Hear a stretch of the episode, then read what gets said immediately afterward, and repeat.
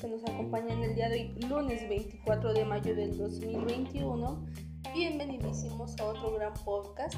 En este caso hablaremos de el México antiguo y el México contemporáneo. Este es el tercer proyecto optativo de historia. Espero que les agrade mucho y arrancamos.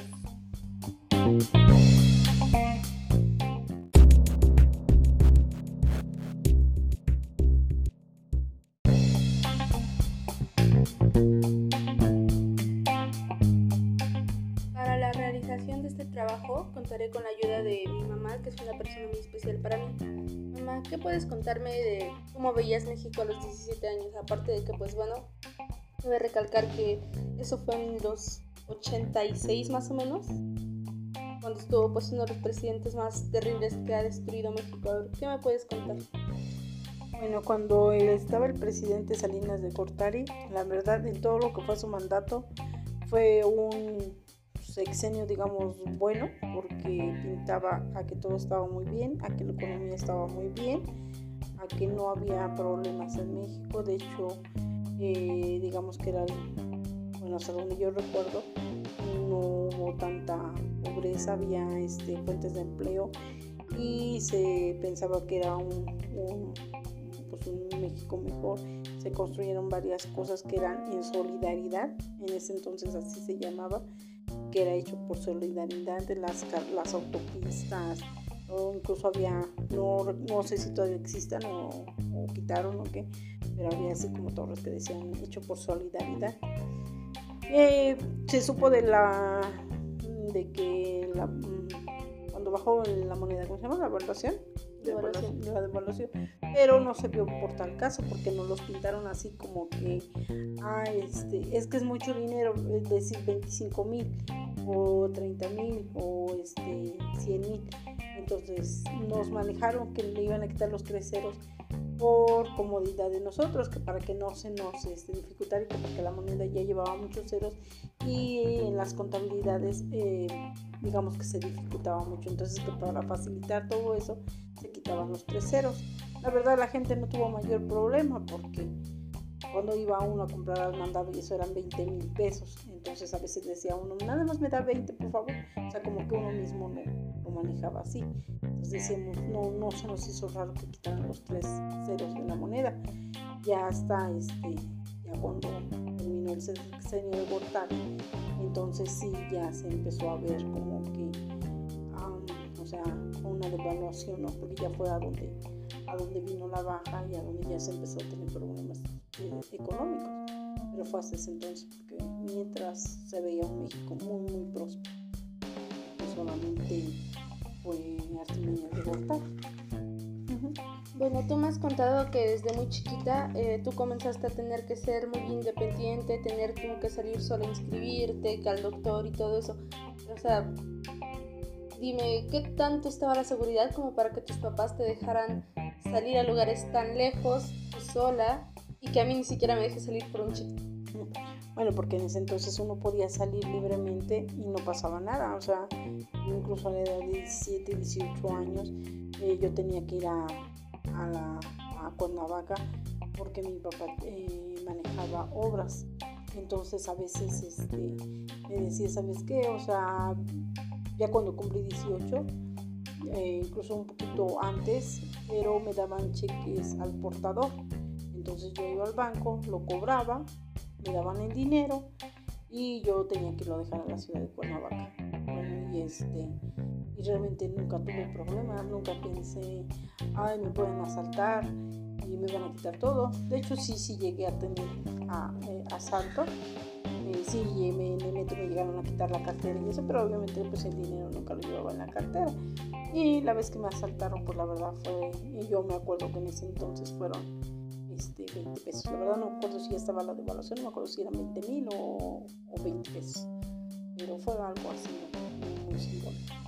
Pero no, este, pues no, no, no tenía yo miedo. O sea, de hecho, yo me acuerdo que estaba yo muy joven y, era, y era mi sobrina, esta, este, mi sobrina o sea, que era más, mucho más pequeña.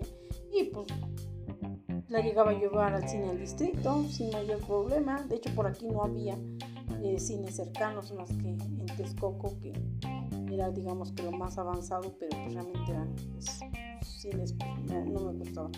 Preferí yo ir al distrito y pues no lo llevaba y nunca, nunca pensamos en un secuestro, nunca pensamos en que me los fueran a quitar. Y lo único que me cuidaba es que no se me, que se me echaran a correr, pero de ahí a que yo pensara que me los podían quitar, pues no, no es lo mismo ahorita que tú quisieras salir y sé que pueden estar este, acechando, ¿no? Esa es la diferencia. Ok, ¿algo más que desees agregar, alguna experiencia o como por ejemplo en la devaluación que tuviste tu vestido carísimo en estos tiempos? Pues sí, porque cuando yo cumplí 15 años, este, a me compraron un vestido de, de un millón de pesos y cuando fue la devaluación resulta que ese millón se convirtió en pesos. Entonces, pues sí, así como que decía yo, un vestido tan caro. Y ahorita si me lo comprara, pues ya estuviera bien barato, pero pues obviamente, pues no, te digo, ¿no? Eso nos hicieron creer solamente. ¿Algo más que desees aportar? No, eso es todo. ok, gracias por esta entrevista, madre. Ándale, de nada, pequeña.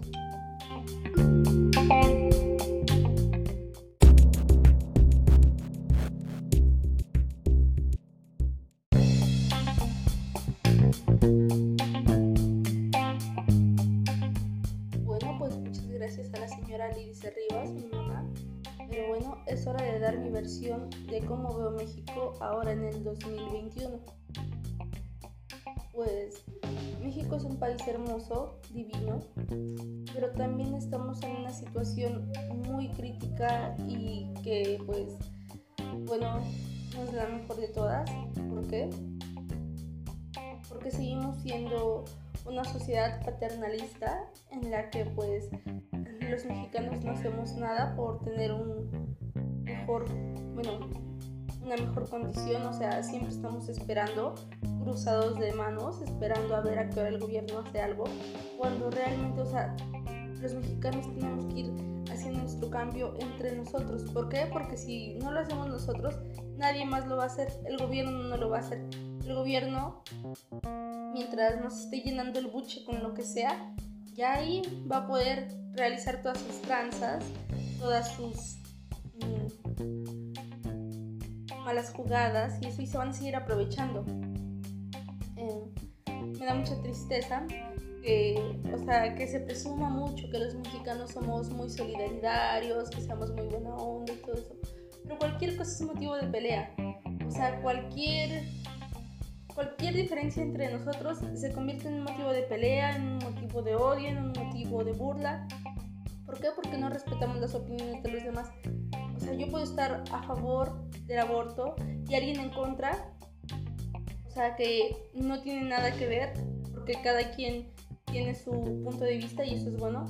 Alguien puede escuchar eso de mi boca y me va a decir que soy una mala persona, que soy lo peor, todo eso.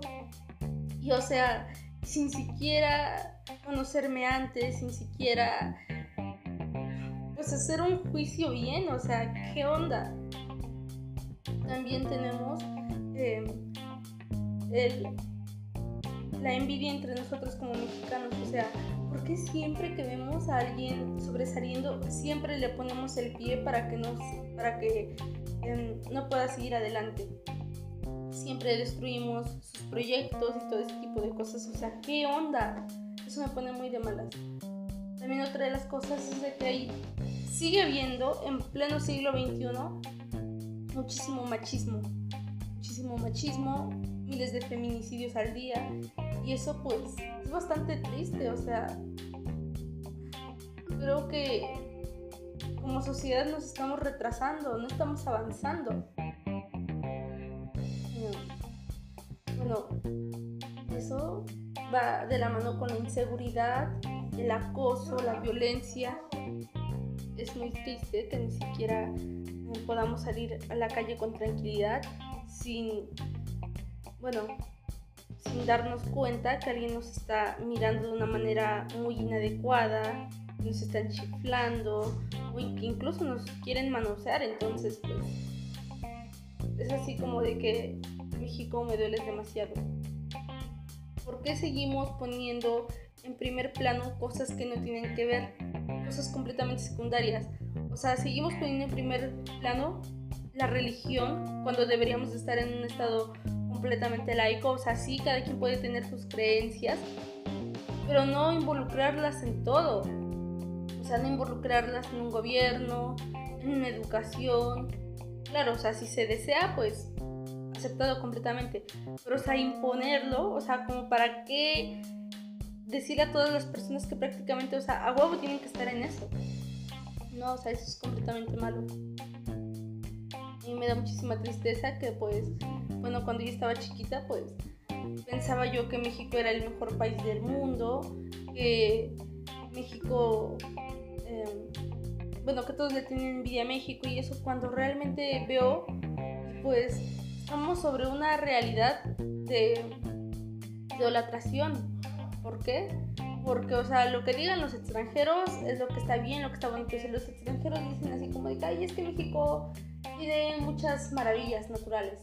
O sea, ya con eso decimos, ah, pues ya no hacemos más, ya con eso quedamos. Y no hacemos por mejorar otros ámbitos. Pero pues bueno, así es como está la situación. Muchas gracias. Yo soy Lidice Cuadra. Espero que este podcast les haya gustado.